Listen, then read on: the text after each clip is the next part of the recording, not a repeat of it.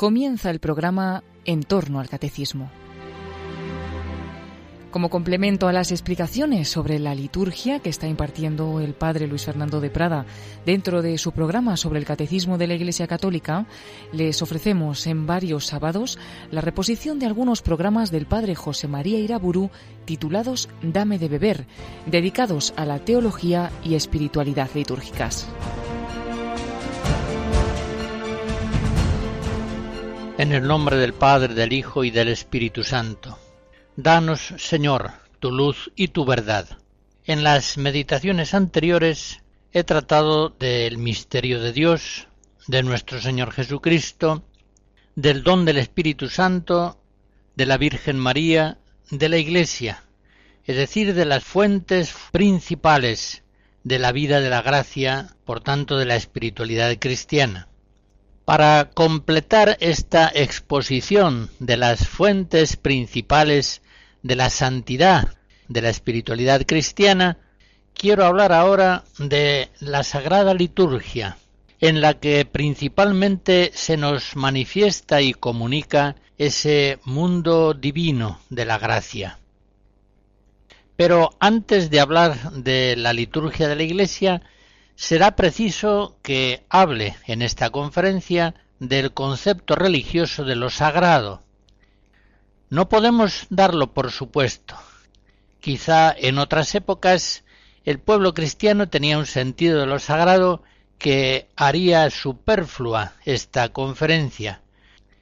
Pero hoy los cristianos se ven indudablemente afectados por ese ambiente secularizado que caracteriza nuestro tiempo y por eso muchos de ellos tienen un sentido de lo sagrado sumamente precario y defectuoso. Hago notar en primer lugar que la devoción a lo sagrado es una dimensión esencial de toda religiosidad, también de la espiritualidad cristiana. En las religiones naturales lo sagrado tiene una importancia absolutamente primaria. Pero hemos de reconocer que no sería posible hallar en las diversas religiosidades paganas un concepto unívoco.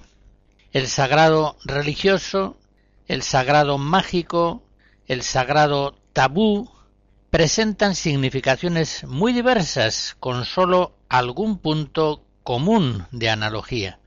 Sin embargo, en todas las concepciones de lo sagrado apreciamos algunas constantes que he de destacar ahora. Las cosas sagradas, en primer lugar, son criaturas. Dios es el santo, pero lo sagrado es siempre una criatura. Es piedra, monte, bosque, fuente. Unas criaturas que, al menos en las altas religiones, ajenas a la idolatría más burda, no se confunden con la divinidad, sino que la manifiestan y aproximan. Y por otra parte, es Dios quien instituye lo sagrado, es Él quien elige y consagra de alguna manera una criatura del mundo visible.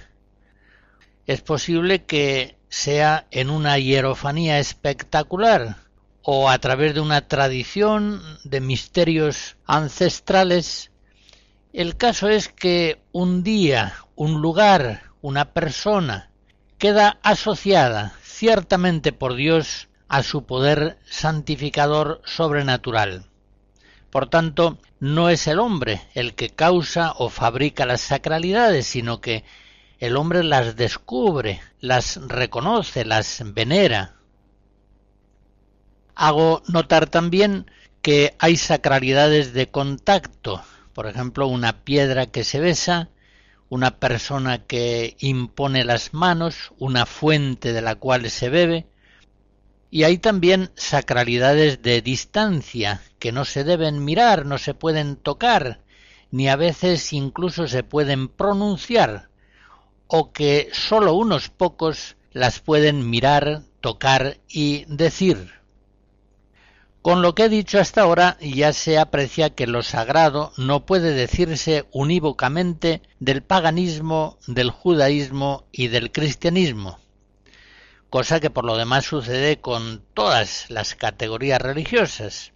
Dios, sacrificio, altar, sacerdote, oración, expiación, pureza, son términos que tienen sentidos muy diversos en las religiones paganas, en la antigua alianza judía o en el cristianismo. Sin embargo, hay una continuidad entre lo que podríamos llamar lo sagrado natural y lo sagrado cristiano.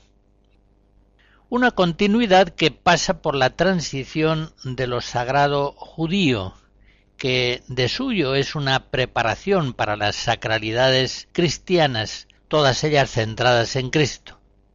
Y esto es así porque la gracia viene a perfeccionar la naturaleza, viene a sanarla, a purificarla y elevarla, no viene a destruirla con menosprecio. El cristianismo viene a consumar las religiosidades naturales, no viene a negarlas con una dureza altiva y distante. Hay una cierta continuidad desde la más precaria hierofanía pagana hasta la suprema epifanía de nuestro Señor Jesucristo en la plenitud de los tiempos, el que es la imagen perfecta de Dios. Hay una cierta continuidad desde el más primitivo culto tribal hasta la adoración cristiana, que es un culto en espíritu y en verdad. Juan 4. Las sacralidades del Antiguo Testamento, por supuesto, han sido establecidas por el mismo Yahvé. Él constituye un orden completo de sacralidades, con fiestas, sacerdocio, sacrificios, lugares sagrados, escrituras, templo. El mismo pueblo de Israel es ya un pueblo sagrado entre las naciones. Así aparece, por ejemplo, en Génesis 12 y en tantos otros lugares. Y en esta esfera sacral formada por el mismo Yahvé, distinguimos grados de sacralidad. Si miramos, por ejemplo, el templo de Jerusalén, vemos como en anillos concéntricos, como hay una sacralidad diversa en el atrio de los gentiles, en la zona de las mujeres en la zona de los hombres, de los sacerdotes y finalmente en el santo de los santos. De todos modos, en Israel lo sagrado es siempre una criatura especialmente vinculada al santo, a Yahvé. Una criatura que lo manifiesta, lo comunica, lo aproxima. Pero nunca en el judaísmo se confunde lo sagrado y lo santo. El santo es uno, es Dios. Las sacralidades son múltiples, como ya las hemos citado. Hay, sin embargo, en el judaísmo ciertos rasgos sacrales que son propios más bien de las religiosidades primitivas, como todo lo relativo a lo sacro intocable. El arca, por ejemplo, que nadie sino los sacerdotes elegidos para ello puede tocar sin morir, o la tienda que se establece fuera del campamento y en la que no entran más que los sacerdotes en los momentos elegidos. En cambio, en Israel no hay espacio religioso ni para los ídolos ni para la magia, lo vemos en Isaías 44 y en otros muchos lugares del Antiguo Testamento. Solo Yahvé es el Santo. Él es el Altísimo, cuya majestad trasciende a toda criatura y supera incluso toda sacralidad. Como se dice en el libro primero de los Reyes capítulo 8, su gloria no cabe ni siquiera en el templo de Sión. Por tanto, es preciso reconocer que en comparación con las religiones extrabíblicas, la sacralidad judía es de una maravillosa pureza. Dispuesta toda ella por Dios, es una digna preparación, a las sacralidades que en la plenitud de los tiempos Cristo instaurará en la Iglesia. Del compositor ruso Modesto Mussorgsky escuchamos cuadros de una exposición, obra para piano orquestada posteriormente por Maurice Ravel.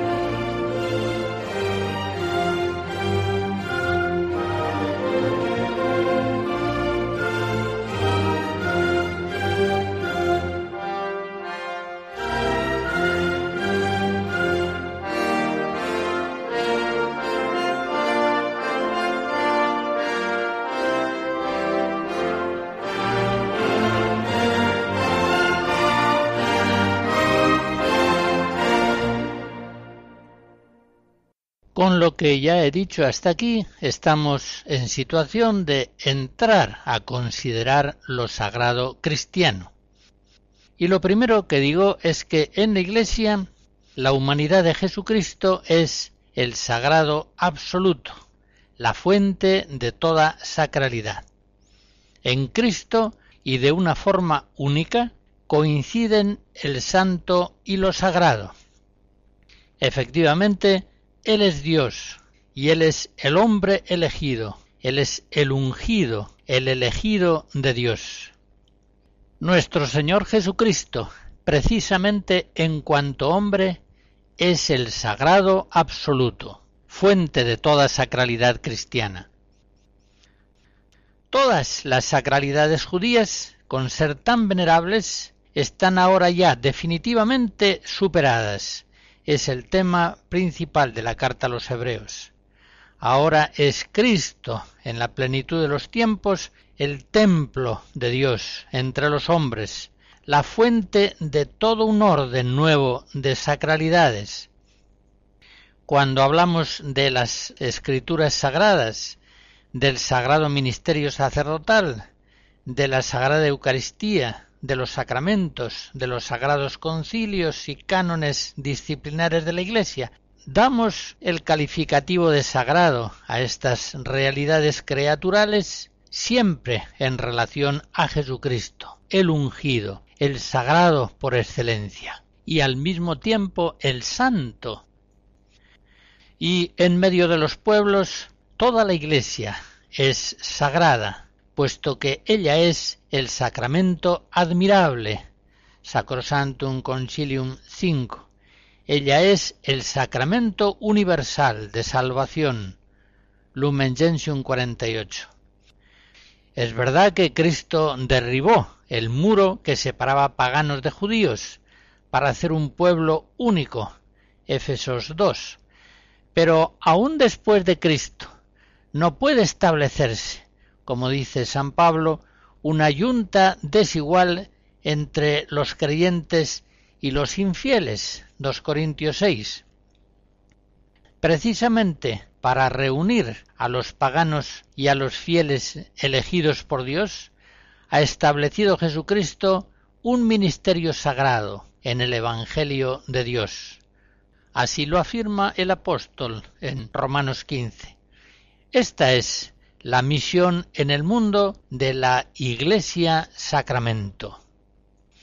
Ahora pues, en la plenitud de los tiempos, en la nueva alianza, todas las sacralidades cristianas están orientadas por Cristo, el mediador, por obra del Espíritu Santo, a suscitar en los fieles la adoración al Padre en espíritu y en verdad. Juan 4. Ahora es cuando en la plenitud de los tiempos todo ese orden de sacralidades que proceden de Jesucristo van a ser verdaderamente una ayuda excelente para lograr la unión con Dios. Cristo es, como digo, la fuente de todas las sacralidades cristianas. Sólo en Él coinciden totalmente el santo y lo sagrado.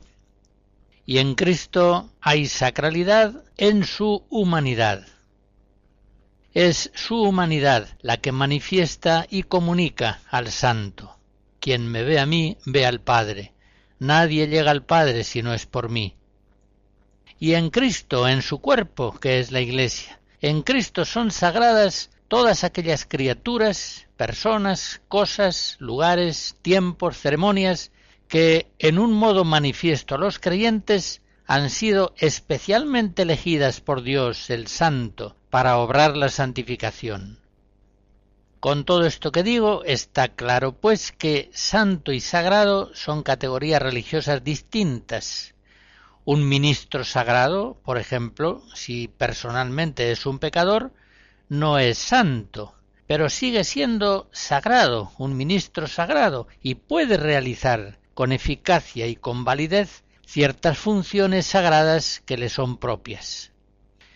Tampoco en el cristianismo se confunden profano y pecaminoso. No. Las cosas son profanas simplemente en la medida en que no son sagradas, pero no por ello son pecaminosas. Vio Dios, nos narra el Génesis, que todo lo que había hecho era bueno, era muy bueno. Doy otro paso. Lo sagrado cristiano surge por iniciativa divina, porque Dios quiere elegir unas criaturas para a través de ellas santificar a otras. Dios, evidentemente, podría haber santificado a los hombres sin mediaciones creaturales. Pero solamente por su bondad y por su amor, Él quiso asociar de manera especial en la Iglesia a su causalidad santificadora ciertas criaturas. El Señor, en una decisión completamente libre, quiso elegir, llamar, consagrar, enviar a algunas criaturas, pensemos en sacerdotes, el agua, el aceite, el pan, el vino, los libros sagrados, ritos, lugares, ciertos días y tiempos, comunicando a estas criaturas elegidas y consagradas una objetiva virtualidad santificante y haciendo de esas criaturas lugares de gracia, espacios y momentos privilegiados para el encuentro con Dios. En todo esto que voy considerando está claro que lo sagrado surge de que quiso Dios comunicarse de modo manifiesto y sensible. Y digo en modo manifiesto y sensible refiriéndome, por supuesto, a los creyentes, a los hombres que tienen fe. Los sacramentos, por ejemplo, son signos de la fe. De este modo Dios se acomoda al hombre, a sus necesidades más profundas, y en este sentido, el fundamento de lo sagrado está precisamente en ese carácter mediato de nuestra experiencia de Dios. Sagradas escrituras, sacramentos, lugares sagrados, ritos, sagrados pastores, templos, todo esto no existiría si en lugar de una experiencia mediata de lo divino pudiéramos en el cristianismo tener ya desde ahora una experiencia inmediata del mismo Dios. La sacralidad cristiana pertenece, pues, al tiempo presente. Sabemos que toda estructura sacral se desvanecerá en el cielo, cuando Dios venga a ser todo en todas las cosas.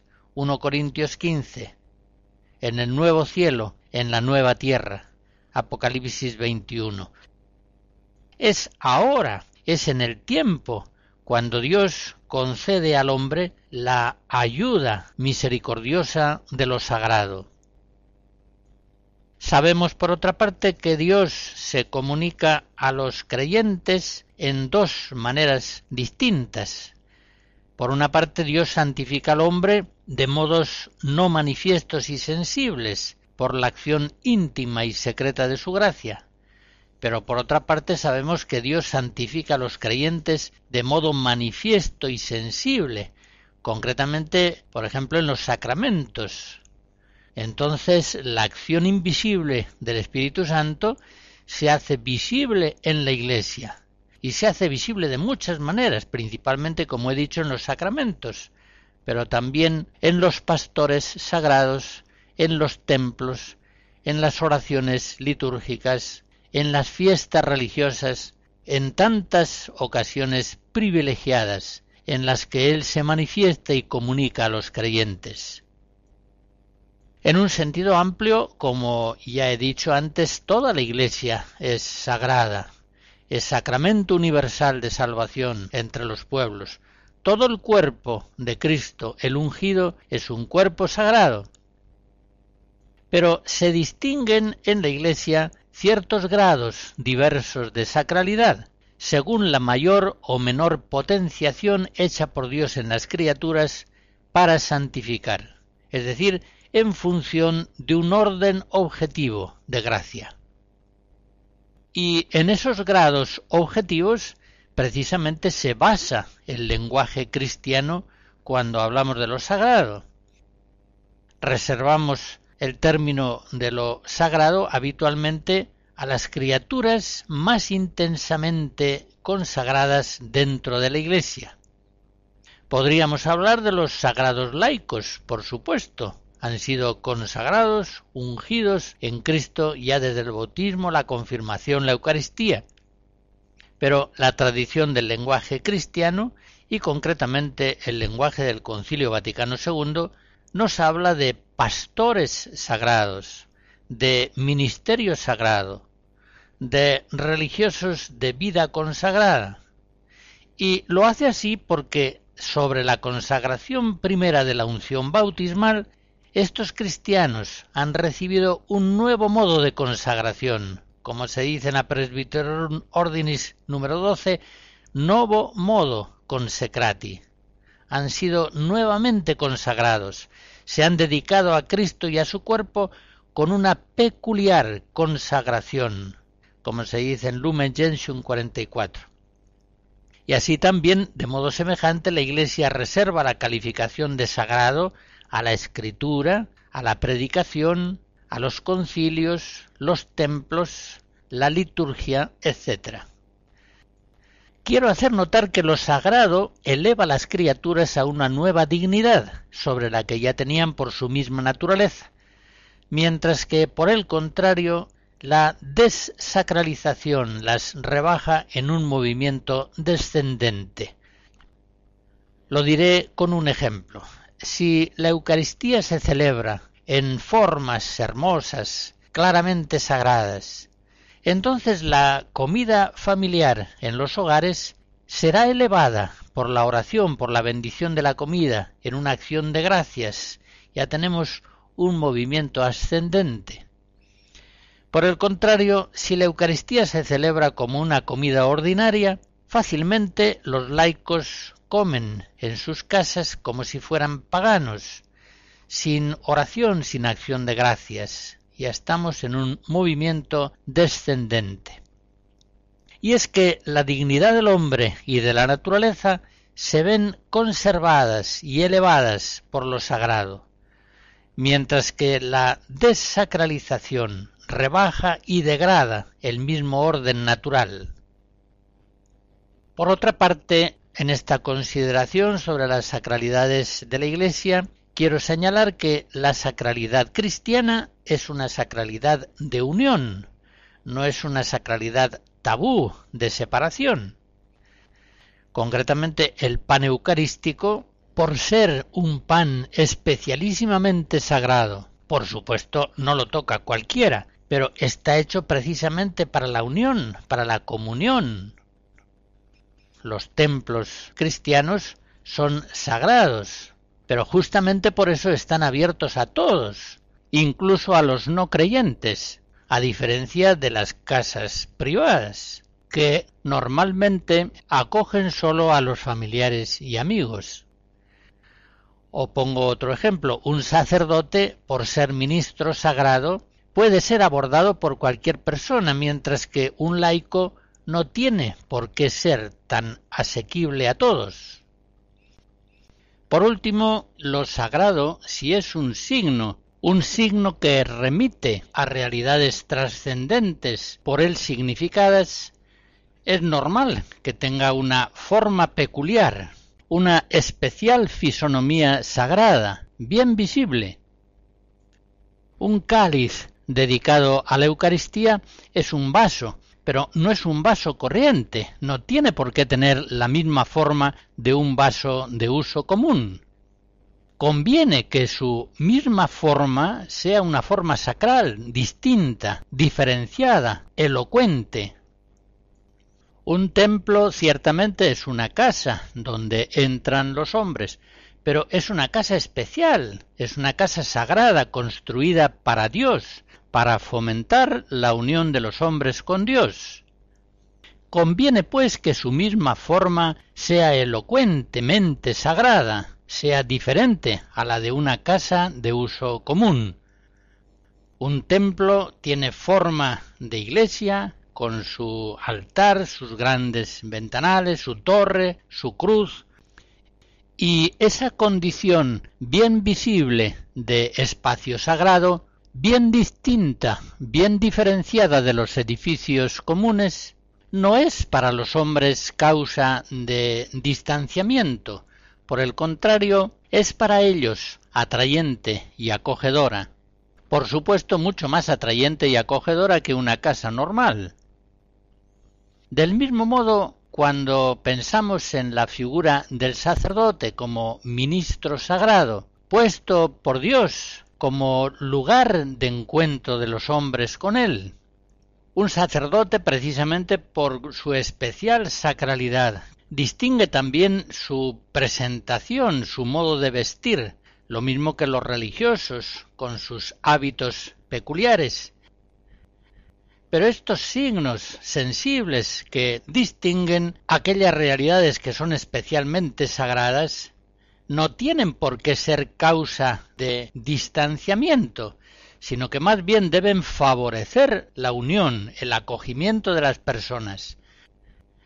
Un templo con clara forma de iglesia, una religiosa vestida con su hábito, un sacerdote que es sensiblemente distinguible entre los hombres. Son realidades elegidas, consagradas por Dios, que acogen a los hombres, con una especial facilidad. Están para eso, para favorecer a los hombres la unión con Dios.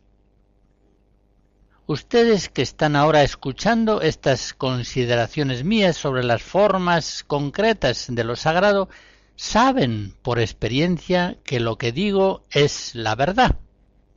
Entienden doctrinalmente, pero también saben por experiencia que la distinción de las personas y de las cosas sagradas en el cristianismo, incluso mediante ciertos signos sensibles, lejos de ser una distinción destinada a causar separación, está orientada a fomentar una mayor unión, una mayor unión con Dios, una mayor unión con los hermanos cristianos, con la comunión de los santos.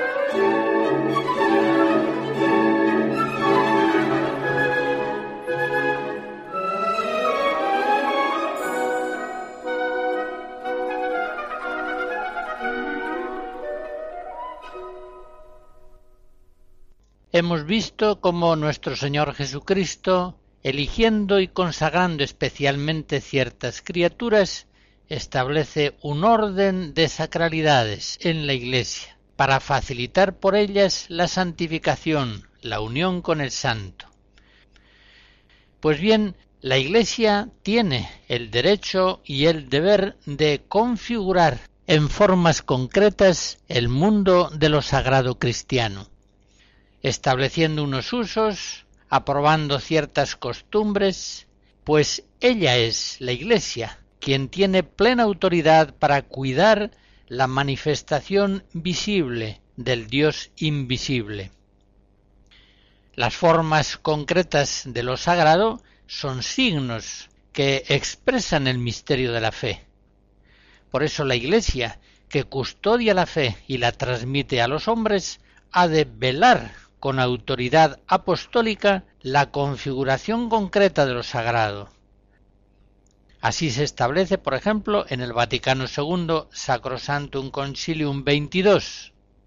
Allí se dice que la reglamentación de la Sagrada Liturgia es de la competencia exclusiva de la autoridad eclesiástica, y ésta reside en la sede apostólica y en la medida que determine la ley en el obispo. Y en ese mismo número 22, en el parágrafo tercero, se añade, por eso mismo que nadie, aunque sea sacerdote, añada, quite o cambie cosa alguna por iniciativa propia en la liturgia.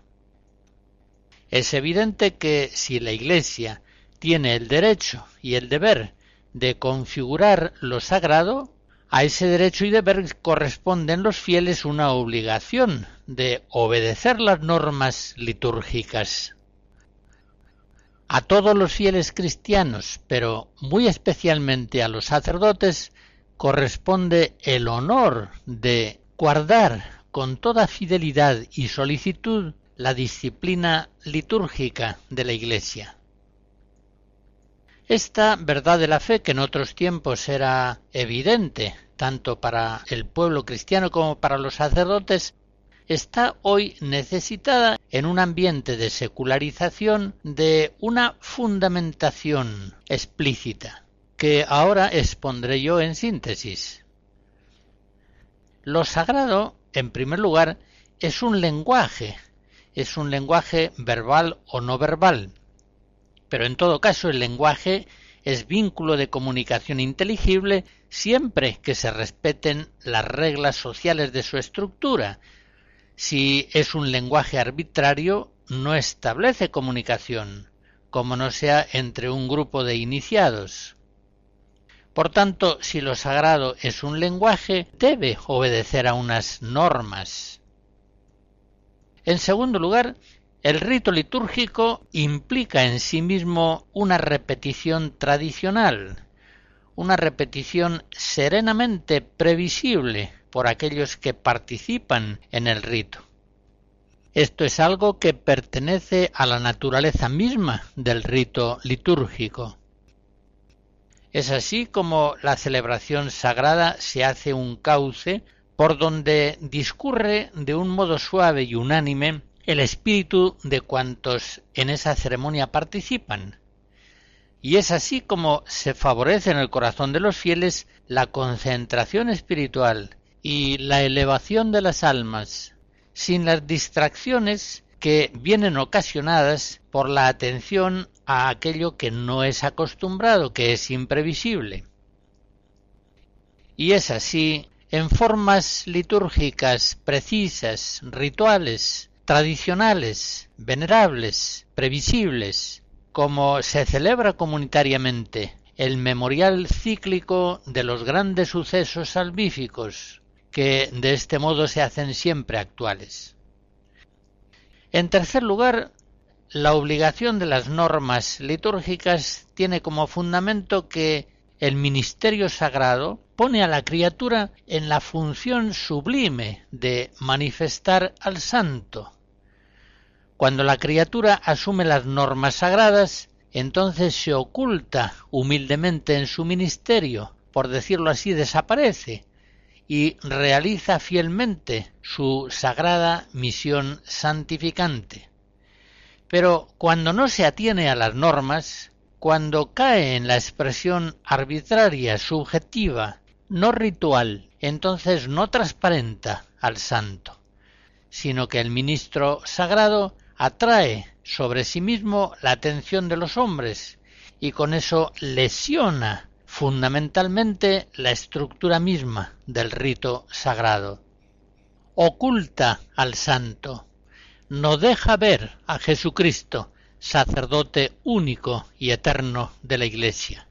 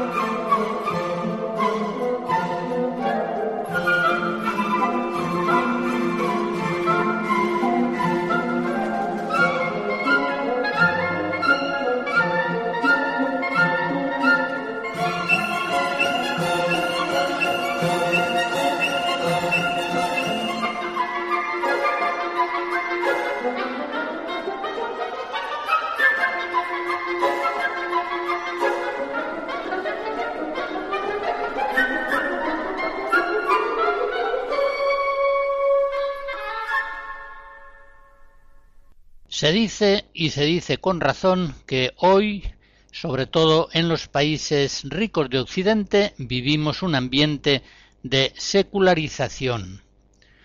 Estos términos, secularización, desacralización, secularismo, expresan realidades muy complejas en las que se integran elementos de valor muy diverso. Pero, aunque sea muy brevemente, he de analizar esta tendencia actual, secularizante. Una tendencia que se fue desarrollando con gran fuerza después del Concilio Vaticano II, aunque no encuentra en él ninguna causa. Pablo VI, en la encíclica Sacerdotales Celibatus de 1967, señalaba que una de las causas principales de la falta de vocaciones estaba precisamente en la pérdida o atenuación del sentido de lo sagrado. Conviene pues que nosotros nos preguntemos qué significa, qué importancia tiene esa pérdida del sentido de lo sagrado, de dónde proviene. Ciertamente puede ser falta de fe. A quien nada le dice Dios, nada le dicen los signos sagrados.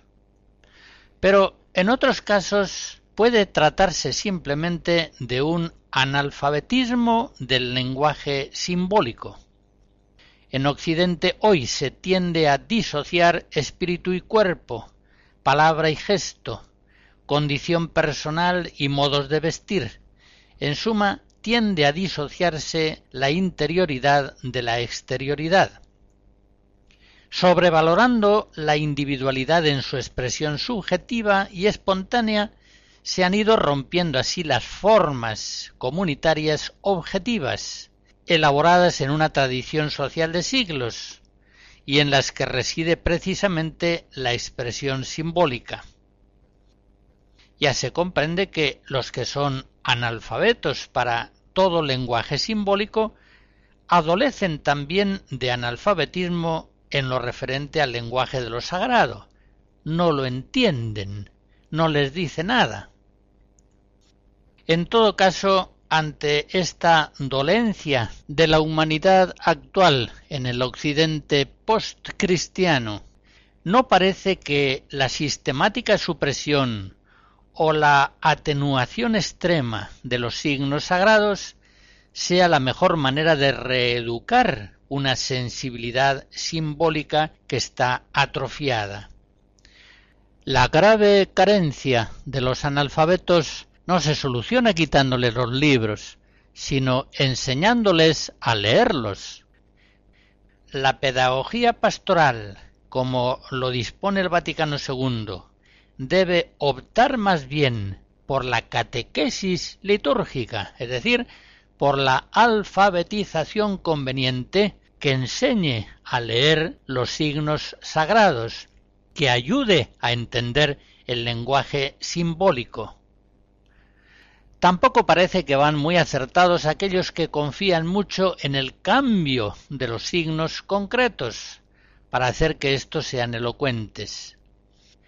Aparte de que esto trae consigo una variabilidad que afecta mucho y negativamente la naturaleza ritual de lo sagrado, tal confianza se manifiesta sumamente ingenua. Para el que es analfabeto, resultan igualmente ilegibles todos los estilos de escritura. Simplemente no sabe leer. Habría que enseñarle a leer.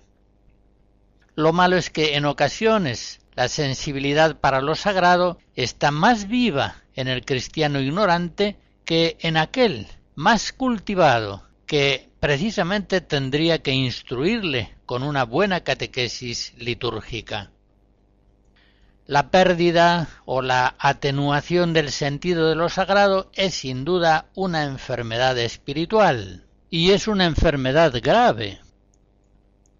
El sentido de lo sagrado y en general la sensibilidad para lo simbólico es un valor propio de la naturaleza humana y por eso la gracia debe proteger todos los valores de la naturaleza especialmente aquellos que están debilitados y aquellos valores de la naturaleza que tienen una relación más íntima con lo religioso, como es el caso del sentido de lo sagrado.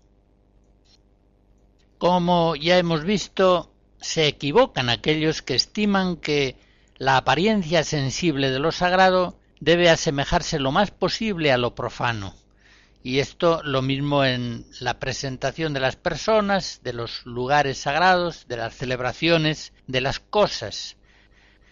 No un templo, sino una sala de reunión. No un cáliz, sino un vaso común. No un sacerdote o un religioso o una religiosa con una apariencia claramente discernible entre los demás hombres, sino con una imagen visible igual a la de todos los demás hombres. Estos estiman que todos los elementos sensibles caracterizadores de lo sagrado vendrían a ser una paganización o una judaización de la espiritualidad cristiana genuinamente evangélica, que da a Dios un culto en espíritu y en verdad. En fin, frente a estos errores ya conocemos cuál es la doctrina y la práctica secular unánime de la Iglesia en Oriente y Occidente en cuanto a la configuración concreta visible de lo sagrado. La Iglesia antigua tuvo ya que pronunciarse ante el fenómeno iconoclasta que se mostraba hostil a toda representación visible del mundo invisible de la gracia. Trató de este problema en el año 787 en el Concilio Ecuménico Niceno II, también en Trento frente a los protestantes en el año 1563. Y la Iglesia actual se ha pronunciado también ya en muchas ocasiones valorando las sacralidades peculiarmente cristianas. Así, Pablo VI, en un discurso de 1967, señalaba el error de quienes pretenden contra la tradición bimilenaria de la Iglesia la desaparición del carácter sagrado de lugares, tiempos y personas. También Juan Pablo II, en su carta Dominice Sene, afirma especialmente el valor de lo sagrado en la liturgia y concretamente en la Eucaristía. Dice, el sacrum de la misa no es una sacralización, es decir, una añadidura del hombre a la acción de Cristo en el cenáculo, ya que la cena del jueves santo fue un rito sagrado, fue la liturgia primaria y constitutiva con la que Cristo, comprometiéndose a dar la vida por nosotros, celebró sacramentalmente él mismo el misterio de su pasión y resurrección, corazón de toda misa. Veinte años después del Concilio Vaticano II, el Sínodo Episcopal de 1985 apreciaba que, no obstante el secularismo, existen signos de una vuelta a lo sagrado. Efectivamente, no podría ser de otro modo, porque lo sagrado pertenece en modo profundo y universal a la naturaleza humana, y por tanto a la economía eclesial de la gracia también. Es indudable, merece la pena señalarlo, que frente a otras confesiones cristianas, la Iglesia católica es la que más forma visible, social, sagrada da al mundo invisible de la gracia de Cristo. La Iglesia católica es también la que más asume las formas religiosas naturales, la que más seriamente vive esa ley fundamental de la encarnación. Y la Iglesia lo hace con toda conciencia, como se expresa en el prefacio primero de la Navidad, para que conociendo a Dios visiblemente, Él nos lleve al amor de lo invisible. En este sentido es la Iglesia católica la más eficazmente misionera, la que más acoge el sentido sagrado de las religiosidades naturales, eso sí, purificando y elevando ese sentido en el Espíritu Santo.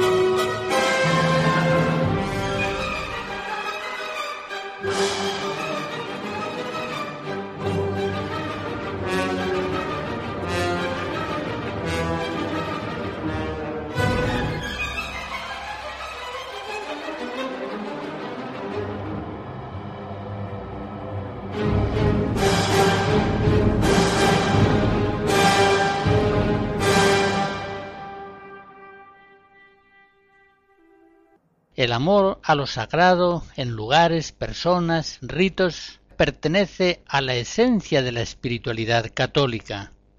El cristiano no ignora, no menosprecia ese orden sacral dispuesto por el Señor en la Iglesia con tanto amor. El cristiano verdadero es practicante, por supuesto que es practicante, busca asiduamente al santo en las cosas sagradas de la Iglesia, en la escritura, en el templo, en los ministros sagrados, en los sacramentos, en la asamblea de los fieles, en el magisterio sagrado, en el domingo, en el año litúrgico, en los sacramentales. Busca al santo en lo sagrado, allí donde él ha querido manifestarse y comunicarse especialmente a los hombres. Todos los santos, recordemos por ejemplo a San Francisco de Asís, han mostrado siempre un amor humilde y conmovedor a lo sagrado, al crucifijo, a los templos, a la voz de las campanas, a los sacramentales, a las bendiciones, al agua bendita también. Salen así al encuentro del santo, que se inclina y que nos muestra su rostro en lo sagrado. El invisible se hace así visible, el Altísimo se hace accesible en la humanidad sagrada de Cristo y en las múltiples sacralidades eclesiales de su cuerpo místico. La bendición de Dios Todopoderoso, Padre, Hijo y Espíritu Santo, descienda sobre ustedes y les guarde siempre. Amén. Así finaliza en Radio María en torno al Catecismo. Este sábado y como complemento a las explicaciones sobre la liturgia que está impartiendo el padre Luis Fernando de Prada dentro de su programa sobre el catecismo de la Iglesia Católica, les hemos ofrecido y les seguiremos ofreciendo en varios sábados más la reposición de algunos programas del padre José María Iraburu titulados Dame de beber, dedicados a la teología y espiritualidad litúrgicas.